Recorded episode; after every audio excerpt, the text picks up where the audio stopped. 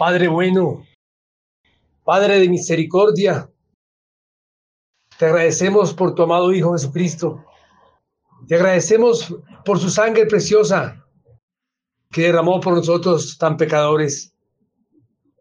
Te pedimos que esta sangre siempre nos defienda contra toda acechanza del enemigo infernal.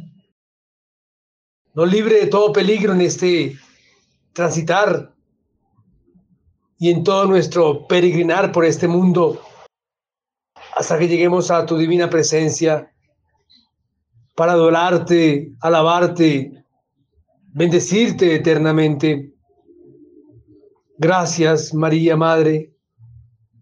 Madre Inmaculada, en tu corazón materno nos refugiamos y en el corazón casto de tu amadísimo esposo San José, guíanos y protégenos ahora y siempre. Amén. Queridos oyentes de Radio María, reciban ustedes un cordial saludo en este subprograma de la adicción a la libertad. Programa que está bajo la dirección del padre Germán Darío Acosta y en la dirección técnica nos acompaña Magolita. ¿Y quién les habla? Su más afecto servidor, Rubén Darío Vélez. Bueno, en este día tenemos, traje un invitado muy especial, una persona que estimo muchísimo, una persona que tiene un antes y un después. Es un profesor, como él se denomina, un siervo inútil, porque ese antes vivió eh, como muchas personas del mundo, la carne y el demonio, que son los enemigos número uno de el hombre, el mundo, la carne y el demonio.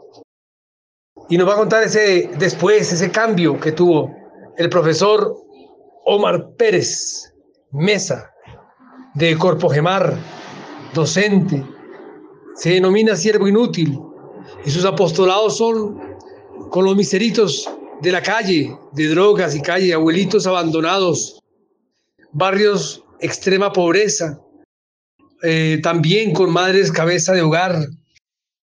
Bueno, él hace apostolados en, en las cárceles también y hace cenáculos. Bueno, una persona muy transformada. De manera que vamos a dejar que él mismo se presente para que nos cuente un poquito sobre su vida. Pero ya más adelante nos comentará el mismo. Queremos llevarles cada 15 días a sus hogares una serie de programas relacionados con las adicciones y esclavitudes y dependencias que describen la realidad de casi todos los seres humanos. Este programa está dirigido especialmente a las madres o personas que están sufriendo con sus seres queridos esa enfermedad de dependencia al alcoholismo, a la drogadicción, a la ludopatía, adicción al sexo, al internet o varios pecados capitales. Sin más, vamos a dar inicio al programa, saludando al profesor Omar Pérez para que él nos relate un poquito sobre su vida. Es bien interesante porque él tuvo una vida bastante eh, mundana, y la transformación que tiene ahora pues es bastante, es por la gracia de Dios. De manera que yo le doy la bienvenida al profesor Omar Pérez de Corpo Gemar, que nos comente un poquito sobre su vida. ¿Quién es usted? ¿De dónde viene? ¿Sus padres? Un poquito sobre su biografía para luego que pase al otro tema que es bien también interesante, la transformación tuya. Adelante, mm, profesor. Muchas gracias por aceptar la invitación. Bueno, muy buenos y bendecidos tardes para Radio María, para el Padre Germán, para Rubén Darío, para todos los oyentes que día tras día escuchan esta gran emisora nacional que nos ha permitido Dios y María Santísima para una evangelización. Ya llevamos unos añitos colaborando cuando eh, así lo tiene el Padre y, y, Rubencito en los programas de, de esta gran emisora. Darle las gracias a Dios Todopoderoso, María Santísima, invocar la presencia del Espíritu Santo para poder hacer un programa bonito y que quede algún consejo en los corazones de los papás y mamás que a veces nos abandonamos en el mundo y no nos damos cuenta de nuestros hijos. Eh, habla con ustedes Omar Pérez Mesa, docente desde hace muchísimos años del Ejército Nacional, de los colegios de las fuerzas, de colegios del sector privado, del público, y pues que uno en la vida, a través de todo este trabajo que uno va teniendo, pues uno se va volviendo muy prepotente, muy soberbio, y eso lo va llevando desde la adolescencia a uno entrar en rebeldía contra sus padres y contra Dios. En mi adolescencia pues estuve en varios colegios como el San Bartolomé Mayor, como el Andrés Bello, como el Colegio de la Policía Nacional y pues de todo salía echado por la rebeldía, por las drogas, por todo lo que manejaba desde los 12 años, hasta que terminé a mis 18 años pasado mi, mi, colegio de bachillerato en un nocturno, eh, por la pura rebeldía contra mi padre, porque mi padre nunca nos dejaba casi estudiar en colegios distritales ni públicos, sino solo en colegios privados. Él siempre tuvo ese esa gran eh, acierto, yo creo que con todos los hijos y después de ahí pues ya empiezo a conocer a una persona y por rebeldía contra mi padre me caso muy joven. Salgo de la cárcel modelo unos días que estuve allá por intento de homicidio en una pelea por las drogas. Eh, y caigo allá y empiezo a reflexionar muchas cosas, salgo de allá, luego pierdo a mi hijo mayor porque las drogas hicieron mucho daño en el organismo del bebé y después de eso pues ya entro a trabajar, a, entro a estudiar al SENA y termino allá en el SENA y luego me voy para el Fondo de Vivienda de Telecom, una empresa nacional donde manejábamos muchísimas cosas a nivel de contabilidad, de los préstamos, de los presupuestos de vivienda. Y uno se va creciendo, uno se va volviendo soberbio, prepotente. De ahí luego me llaman a trabajar a los 10 años de Telecom, me llaman al Ejército Nacional y fuimos allá a trabajar en el Cantón Norte, en el Colegio del Ejército un colegio de un estrato 4 y 5, donde uno pues la soberbia se va subiendo más y empiezan a llamarlo a uno de asesorías y esa fue mi vida, ¿no? Asesorías, diplomados, eh, charlas, eh, todas lo que ustedes se imaginan que uno cree que ese es el éxito de la vida y de Dios. Después de eso ya pues me casé contra mi padre y mi madre por rebeldía en un hogar que eh, ni siquiera fue hecho sobre la verdad, sino solo mentiras para que me dieran el permiso como menor de edad allá en, el, en la arquidiócesis de Bogotá y en la catedral primada. Y todo eso fue algo que uno lo hizo porque pensaba que uno tenía la razón y no se daba uno cuenta de los consejos de papá y mamá. Después de eso ya duró unos 12 años en Telecom. Luego me voy para el ejército que nos llamaron y nos ofrecieron un trabajo muy bueno, donde se ganaba muy buen sueldo también en la docencia. Después de ahí me llaman de muchos colegios, de muchas asociaciones donde nos reunimos a trabajar en pro de la educación, en los planes decenales de educación y en todo lo que tenía que ver con la Secretaría y el Ministerio. Allí pues yo ya empiezo a madurar un poquito, ya empieza uno en el hogar, ya los hijos van creciendo, pero uno no se da cuenta que lo que más necesitan los hijos es el amor y la orientación de Dios Padre en un hogar y no tantas cosas materiales que uno cree que está buscando en la vida. Entonces ya compré la casa del Carvajal, ya compré a mis 19 y 20 años, ya había comprado esa casa, ya a los 20 y pico tenía uno, luego compré la otra casita de, de Castilla en un apartamento y luego una casa de Ayuelos.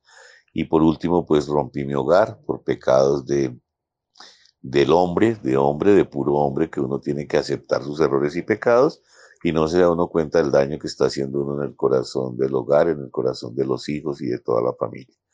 De ahí pues me fui a organizar supuestamente a los dos años de la separación con una subalternanía que uno creía pues que estaba en el camino de Dios uno y que estaba haciendo las cosas bien y que Dios era el que me había regalado seguramente ese hogar, porque pues uno creía en un Dios a su manera.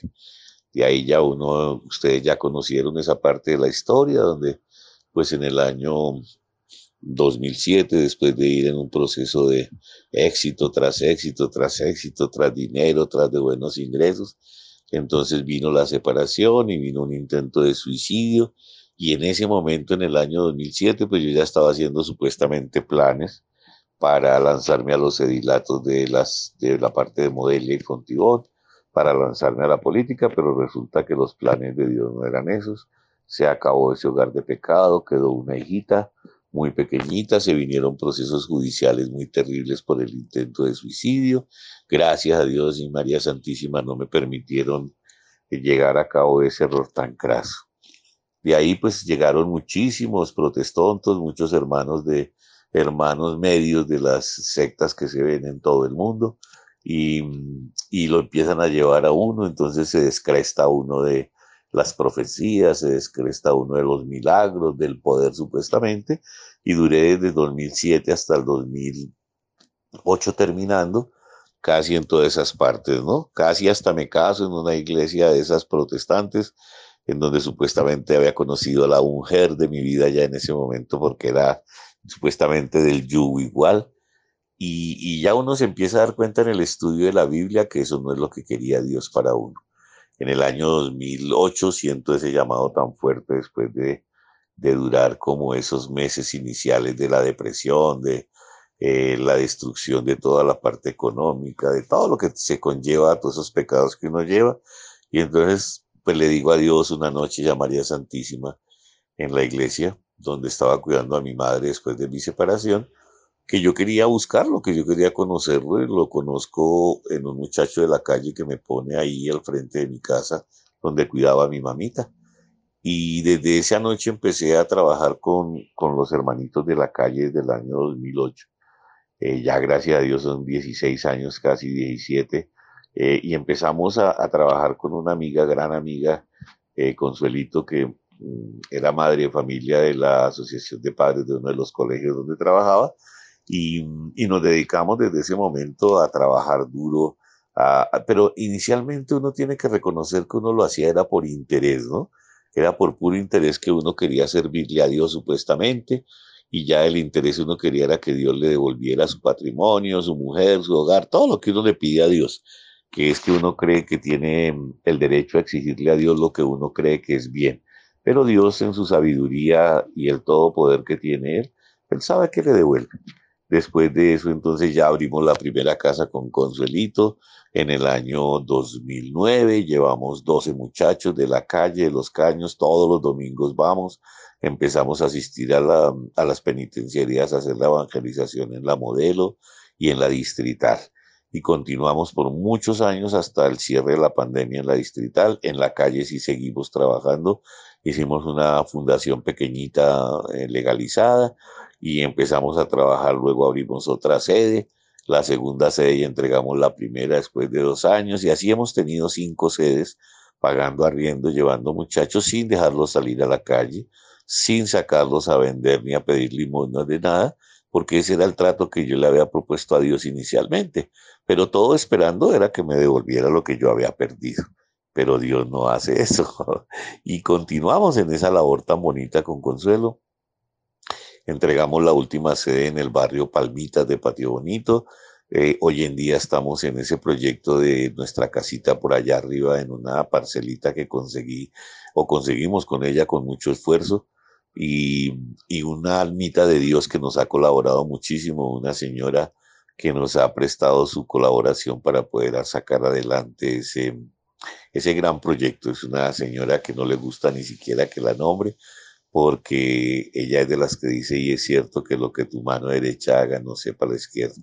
Em, entonces ahí vamos en ese proyecto, ya la tenemos adelantadita, pues estamos en la cuestión de los papeleos, ya llevamos nueve meses desde la compra, más, ya llevamos más de nueve meses y estamos en lo de la escritura, en lo de la construccióncita de la sede campestre para empezar a llevar familias pobres y también simultáneamente con esas obras empezamos a hacer dos barrios muy pobres que era Tihuaca y Villadiana, evangelizando todos los meses, llevando mercadito a las madres, cabezas de hogar, luego empezamos en Altos de la Florida, en Soacha, ya para gloria de Dios estamos llevando desde el año más o menos 2009 casi 550, 600 regalitos en diciembre que Dios nos permite. También desde el año 2010 eh, empezamos a servir de misioneros donde un hogar de abuelitos abandonados y allá seguimos también yendo y apoyando a nuestro santo sacerdote que está allá, que son abuelitos totalmente dejados por la familia. Eh, esa es una pequeña labor que Dios nos ha permitido llevar, que es lo que nosotros hacemos ya de la mano de Dios, eh, de la parte del caño. Ustedes ya han conocido algunos testimonios aquí de las personitas que Dios nos ha permitido como fruto de él sacar de esa vida, como Angie y sus dos niñas, como Marcos y, ese trabajo que tiene ahorita con los animalitos, como Mauricio, como Andrés Beltrán, como el apoyo hacia Víctor, que también es una persona que hoy en día es docente de inglés. Eh, son unos frutos, son más o menos siete fruticos que Dios nos ha permitido ya a través de estos 16 años de trabajo y que ojalá Dios nos permita eh, sacar más fruticos para darle la gloria a Él. En este momento asisten casi todos los domingos a las 9 de la mañana hasta las 10 y media. Llevamos camiseticas, eh, zapatillitas, tenis, eh, ropita de jeep para los muchachos de la calle, más o menos a 60, 66 personas, que es lo que hoy estamos evangelizando ahí en la calle, en el caño del barrio Venecia.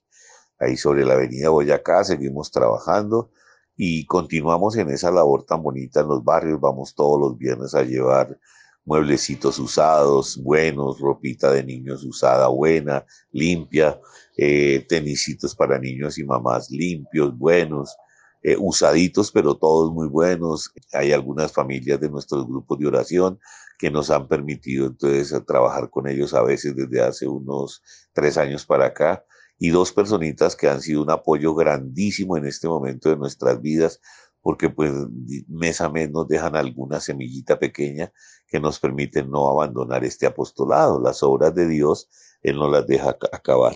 El resto pues ha sido de la lucha todos los años, de lo que Dios permite que vaya ingresando. Y en los grupos de oración también, eh, ya empezaron hace unos dos añitos y medio a colaborar, eh, tratando de hacer un desayunito cada cada mes, un desayunito, una actividad cada tres meses, lo que se puede hacer pequeño, pero son seis cenáculos de oración que han permitido que una o dos o tres personitas más apoyen esta misión tan bonita que Dios les pone en el corazón. Y bueno, seguimos y continuamos en esa labor. Eh, eh, en este diciembre, por ejemplo, ya estamos preparando eh, la evangelización de los niños de los barrios pobres como Altos de la Florida y Tihuaque y la visita a nuestros abuelitos que hacemos cada vez que podemos, donde compartimos un almuercito, donde llevamos un mercadito para la Fundación del Padre y donde llevamos en nuestra fundación, pues seguimos en el trabajo del caño. No hemos parado en casi 16 años y 17 ya casi de completar en un trabajo y en el otro. Lo único que nos tocó parar en este momento desde la pandemia fue la visita a la cárcel, pero más adelante seguramente Dios nos lo va a permitir. ¿Qué podemos decir nosotros? Que yo creo que es una de las labores más dignificantes para el ser humano, servirle a Dios y a María Santísima. Yo creo que en este momento lo que tenemos que hacer es pensar en la salvación de las almas. A veces nos centramos nosotros solamente en lo que tenemos, en lo que sumamos en la cuenta bancaria y en lo que sumamos en propiedades. Y el día menos pensado, Dios nos deja como a cada uno nos ha dejado en nosotros, a Consuelo y a mí, que somos las dos personitas que empezamos esta labor y nos deja simplemente con lo necesario para el día, no más. Nos quita absolutamente todo lo que nos está dañando el alma. A veces nosotros creemos que es que somos buenos y nos merecemos y no nos damos cuenta que Dios de pronto nos está probando a ver hasta dónde soy capaz de hacer lo que dijo el mismo Jesucristo, ¿no? Al joven rico, no, yo ya he cumplido todo, Señor, yo soy bueno. Y resulta que la respuesta fue vende todo y entrégaselo a los pobres. Eso estamos tratando de hacer llevando todas las semanitas trabajo durante muchísimos años continuos. Gracias a Dios en estos últimos tres añitos, Dios ha puesto esas manitos que están ayudando porque ya estábamos, que nos reventábamos nosotros. Pero ahí seguimos de la mano de Dios. El que le crea a Dios y a María Santísima no quedará avergonzado. Es invitarlos a ustedes. Ustedes no se imaginan la paz tan grande y la felicidad tan grande cuando usted se dedica, como lo hacemos, a llevar la palabra de Dios a todo lado, a llevar con amor, con respeto, con un abrazo, porque ahora sí ya no se hace por interés, sino se hace por amor.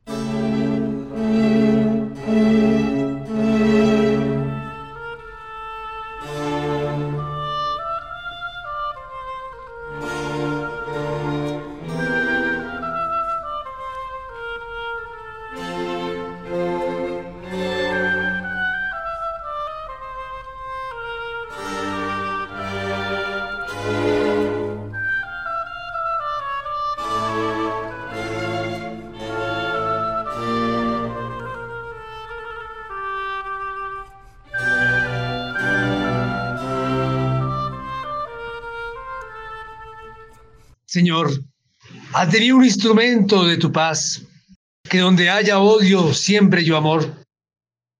Donde haya injuria, siempre perdón. Donde haya desesperación, siempre esperanza. Donde haya duda, siempre la fe.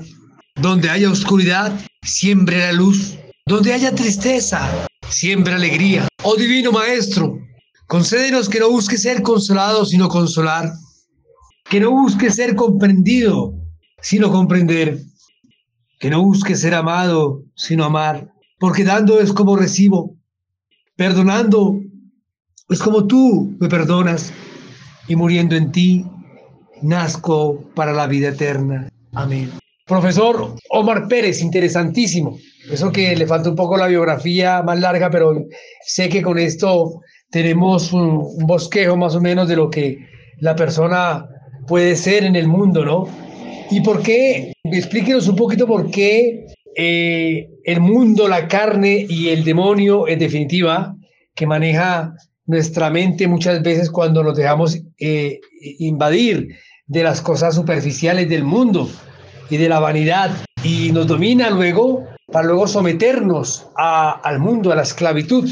También puede ser de las drogas, muchas de ellas son, eh, dependemos porque nos hemos eh, metido en, en esa forma que el hombre ha creado para someter al hombre, para someter a la humanidad en el consumismo. Quiero preguntarle eso precisamente en este diciembre para que usted oriente un poquito a las madres, a las familias, que muchas veces se ven preocupadas y estresadas porque no tienen regalos para sus hijos, eh, muchos así ostentosos que no tienen para muchas cosas, entonces se desesperan y llegan también al mal genio, llegan a situaciones bastante delicadas. ¿Qué consejo usted puede darle a estas familias que no tienen realmente esta situación solvente para muchas veces abastecer a sus niños, mm, ya que, mm, lo voy a decir, nuestro Señor Jesucristo no nació en cuna de oro, ni nació en un palacio, como muchos personajes, ¿no? Eh, sino que nació en un pesebre,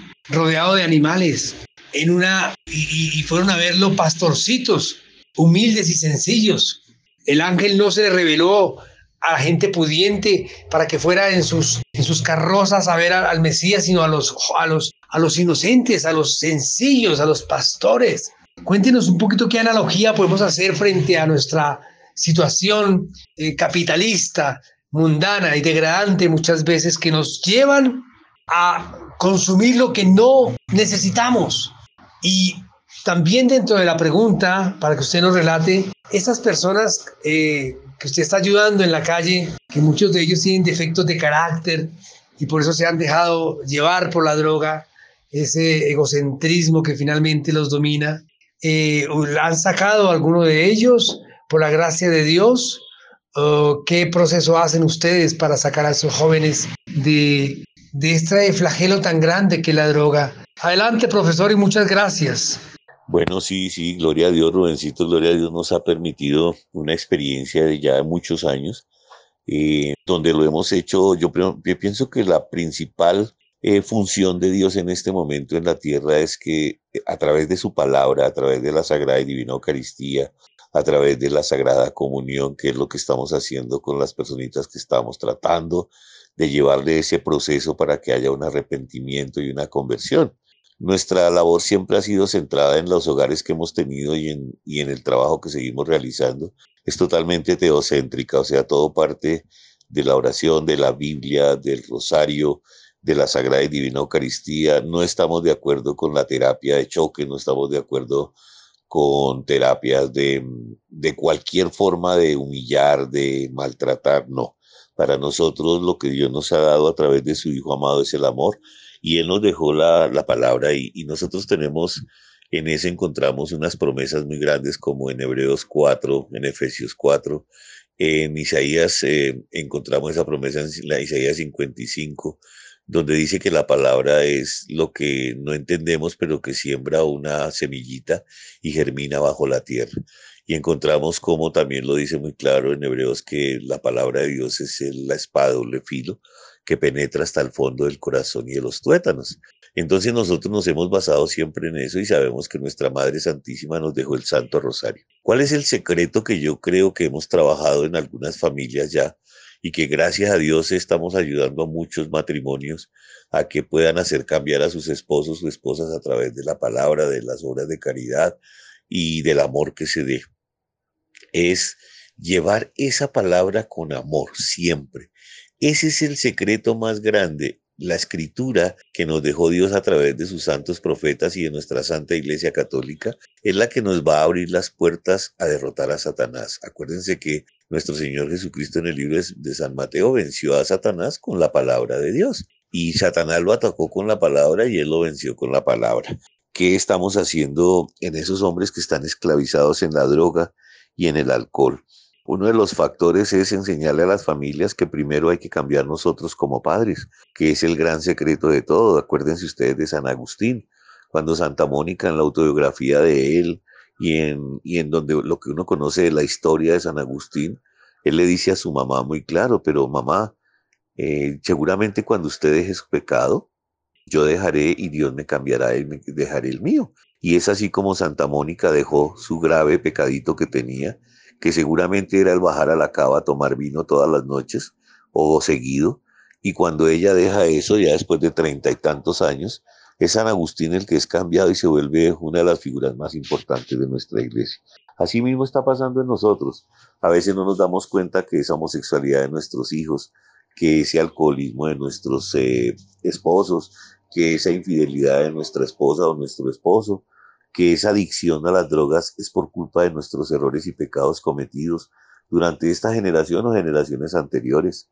La ida donde los brujos, la ida a la lectura del tarot, la ida a hacer amarres, la, la lectura del horóscopo, el escuchar a el ir a donde José Gregorio Hernández, que es uno de los grandes demonios que está atacando tanto las familias. Eh, todo esto lleva y fuera de los pecados que uno haya cometido del aborto, de que uno haya cometido de un asesinato, de todas esas cosas, lleva a que todo eso se vaya revirtiendo en este momento y que el único que lo puede perdonar es Dios en una sagrada confesión, en una confesión completa de vida. ¿Qué es lo que nosotros les decimos a ellas como mamás y a ellos como muchachos? O sea, salir de la esclavitud de las drogas, el mismo Señor lo dice muy claro, porque el demonio es muy astuto y él dice muy claro en la palabra es como el demonio que encuentra la casa limpia y se va, pero luego vuelve con siete más cuando usted vuelve y la empuerca. Esa es su casa, su templo, su cuerpo. Cuando usted vuelve y lo, lo, empuerca con adicción, con alcoholismo, con prostitución, con homosexualidad, con soberbia, con vanidad, con codicia, con avaricia, con ira, con odio, con, con falta de perdón, es la forma en que usted está volviendo a ensuciar su templo y el demonio se viene con más poder y es donde encontramos las recaídas tan fuertes, pero tan fuertes. Yo pienso que sinceramente la única forma que podemos tener y la única fundación que para mí funciona impresionantemente es nuestro Señor Jesucristo y María Santísima. Es la única fundación que no nos cobra, que nos da amor y que nos ayuda a dejar la esclavitud de las drogas, del alcoholismo, de la homosexualidad, de la infidelidad, de todo lo que tenemos de pecado, porque todos somos unos pecadores. A veces las mamás eh, lo que se hacen es, eh, o el papá, es la vaciada y la retajila y la cantaleta todos los días y no se dan cuenta que están cogiéndole más odio los hijos o las hijas a, a Dios Padre y a nuestra Santa Iglesia Católica. Yo creo que la primera actitud que debemos tener con ellos es tener el silencio y dar un testimonio de vida, de verdad que ellos vean el cambio de nuestras vidas. Todos tenemos errores y pecados y vamos a tenerlo hasta el día de la muerte. Pero cuando nosotros poco a poco vamos mostrando, así vengan los problemas y ataques que se están viniendo contra la familia, nosotros sabemos desde el Papa León XIII que Satanás pidió permiso para destruir la iglesia y destruir la familia seguramente. Y Dios sabe que nosotros somos los que tenemos que vencer a Satanás. Dios lo sabe que en la autoridad espiritual de cada hogar, de cada mamá y de cada papá, está la cabeza de esa batalla espiritual. Efesios 6 nos lo dice muy claro, la batalla no es contra mi esposo, ni contra mi esposa, ni contra mi hijo, ni contra mi hija que está en el lesbianismo, ni contra mi hijo que está en las drogas, ni contra mi hijo que está en los robos, es contra los demonios y legiones que ellos tienen adentro. ¿Por qué se afanan? O sea, como padres de familia, cometemos los errores de ir a pagar en una fundación dos millones, tres millones. He conocido casos de una fundación que cobra como siete, ocho millones de pesos de exalumnos míos que estuvieron en esa época que yo no manejaba nada de la parte de Dios y que día tras día pagaron 8 o 9 millones casi mensuales por tenerlos en un VIP y resulta que eso a la vuelta de salir seis meses, un año después, vuelven y caen en lo mismo porque falta es lo más importante, la mayor fundación. Jesús es amor. Jesús es el camino, la verdad y la vida. Entonces, bajo esos criterios, nosotros nos damos cuenta que estamos cometiendo tantos errores como padres de familia que ni siquiera nos damos cuenta que Dios nos está enseñando poco a poco a volver a retomar los principios y los valores cristianos. Acuérdense de la frase de nuestros abuelos, la familia que ora unida permanece unida. Y esas familias somos nosotros en este momento que somos la generación que tenemos que destrozar seguramente a Satanás que tenemos que ganar la batalla, pero no con armas, ni con espadas, ni con, ni con revólveres, sino como lo dice la misma palabra, es con su Santo Espíritu. El Espíritu Santo es el que entra en la Trinidad bendita, es el amor del Padre el que va cambiando los hogares, es el amor del Hijo el que va haciendo que el Espíritu Santo venga y es el amor de María Santísima que cuando ella llega a nuestras casas invade todo el Espíritu Santo del amor, del respeto, de la comprensión y de la tolerancia. Por eso sigamos, sigamos y no desfallezcamos. La palabra nos lo muestra muy claro y dice el Señor que es el que persevere hasta el final. No es que yo llevo 10 años o 15 años como Santa Mónica llevaba treinta y tantos años y nunca había dejado de perseverar en la oración y en la rodilla doblada. No recibamos la Sagrada Comunión, ojalá en la mano, recibámosla en la boca siempre. Oremos por nuestros santos sacerdotes, pidámosle a Dios que nos dé sacerdotes santos, entre más días más que nos guíen en ese proceso de respeto hacia todo lo que tiene que ver con Dios en esas santas Eucaristías, que tienen que ser muy sacras, eh, en, nuestro, en nuestro testimonio de papá, de mamá, de hermano, de tío, de abuelo, de lo que sea. Tratemos a todo el mundo, nuestros vecinos, con ese amor tan grande y verán ustedes al diablo pasar trabajos. Ustedes van a ver que cuando empecemos a actuar así, el diablo se tiene que ir de la casa porque la Biblia lo dice. Cuando el Hijo de Dios ya no peca, el diablo se va. Eso es algo muy claro que tenemos clarito en las Sagradas Escrituras. Por eso Dios en su sabiduría dejó desde el siglo I hasta el siglo III a los santos sacerdotes, desde San Ignacio de Antioquía, con San Atanasio, con San Jerónimo y con el Papa San Damaso, para poder tener hoy en día la Sagrada Escritura, esa escritura que lleva ya casi 20 siglos en la tierra y que es nuestra mayor arma de poder contra Satanás el amor y el perdón y la escritura vencerán todo en el mundo. Oremos por nuestro presidente, oremos por el comunismo, que Dios es el que lo va a acabar. No guardemos odio ni rencores ni contra ellos, siquiera pase lo que pase, ni contra mis vecinos, ni contra mis hermanos, ni contra mis hijos, contra nada. Pueden haber problemas, pero tratemos de no guardar rencores. En los hogares que estamos trabajando, de esas madres cabezas de familia de barrios muy pobres, son estrato de extrema pobreza están en la escala A1 de la calificación del CISBEN. Son barrios tan humildes que a veces nosotros nos damos cuenta que cometemos el error más grande, Rubén. Y el error más grande es decir, no, es que yo no quiero que mi hijo sufra, lo que yo sufrí, es que yo no quiero que a mi hijo le falte el Xbox que yo no tuve, es que yo no quiero que mi hijo no le falte el celular de alta gama, el iPhone 14 Pro más, porque es el peor error que estamos cometiendo. Si a nosotros nos enseñaron nuestros padres a estudiar y a trabajar, esta generación de cristal lo que necesita es volver a retomar eso. ¿Para qué celulares de alta gama con un niño de 11, 12, 13, 14, 15 años? ¿Para qué? Si lo pueden hacer los trabajos en el computador y en la casa. ¿Para qué los acostumbramos a Xbox carísimos, computador privado en cada alcoba, un televisor en cada alcoba de 55 pulgadas como mínimo? Hombre, eso es lo peor que estamos haciendo de llenar a nuestros hijos de todo el materialismo que es lo que quiere Satanás, pero alejarnos de Dios. Dime cuántas eh, eh, herramientas tecnológicas tienes en tu casa y te digo cuán lejos estás de Dios.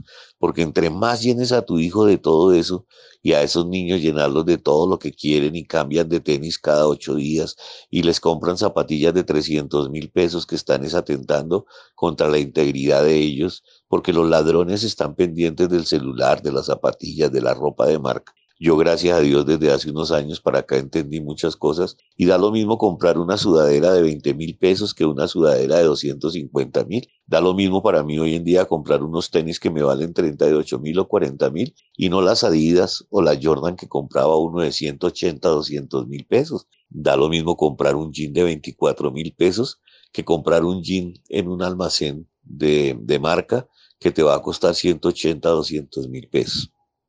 ¿Cómo me gustaría que ustedes fueran a los barrios donde estamos asistiendo con Consuelito, con Hernán, con las personas que a veces van con nosotros de los cenáculos de oración, con Estelita, con Vivianita, con Jackie, con todos los que nos pueden acompañar de vez en cuando y llevamos mercaditos y llevamos ropita usada buena, limpia y llevamos los tenisitos que ustedes botan y se los llevamos lavaditos. Eh, todas las familias que nos han regalado esas cositas de mis exalumnos, de los amigos de los cenáculos, las entregan limpiecita.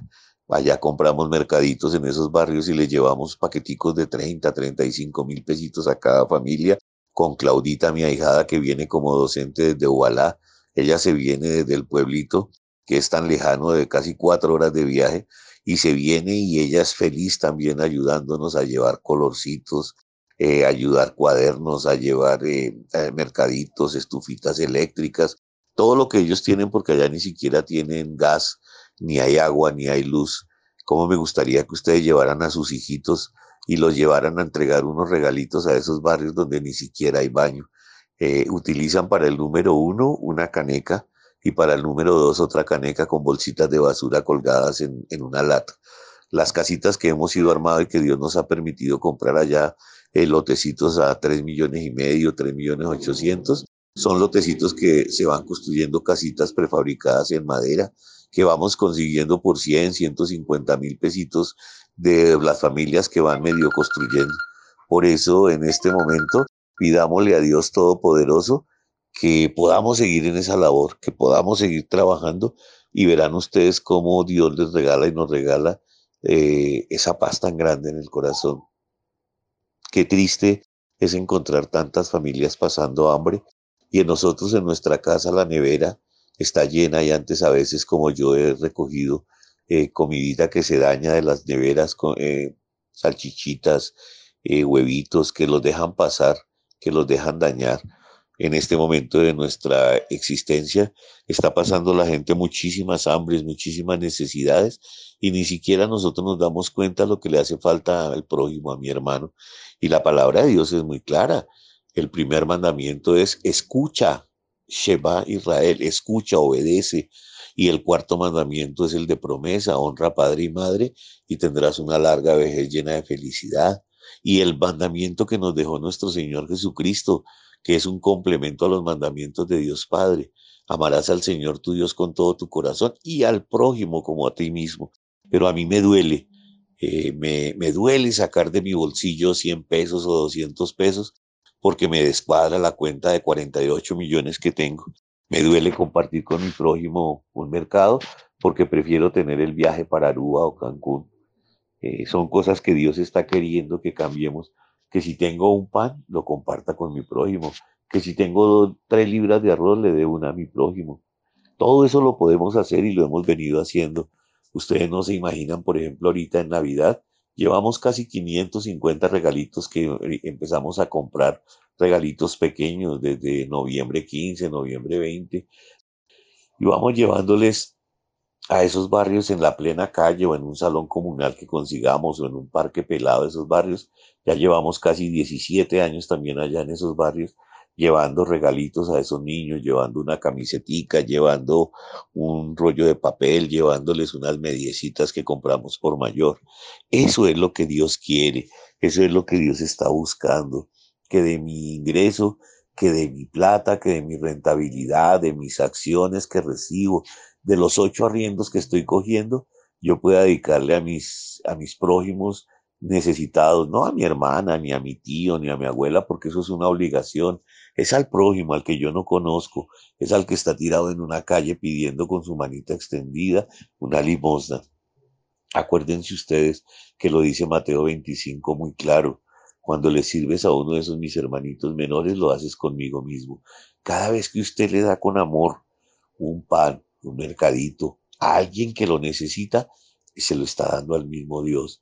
Por eso en esas casitas ustedes no se imaginan la tristeza de ver cómo un huesito carnudo les puede durar tres días sacándole sustancia y colgándolo en la nevera o colgándolo en el techo si no tienen nevera.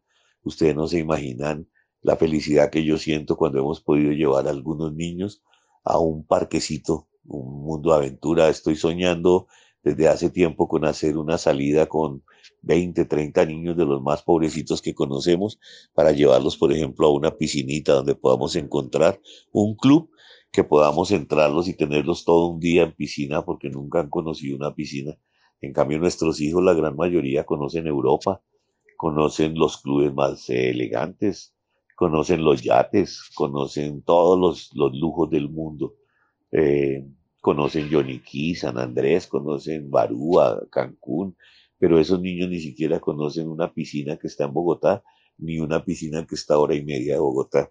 Esos son los sueños que a mí Dios me ha puesto en el corazón y que no me interesa, o sea, a mí no me interesa sacarle provecho a esas cosas y no nos debe interesar, sino salvar nuestras almas en la medida en que nosotros como seres humanos entendamos la misión que Dios nos ha enviado acá, en esta tierra, es ayudarnos todos.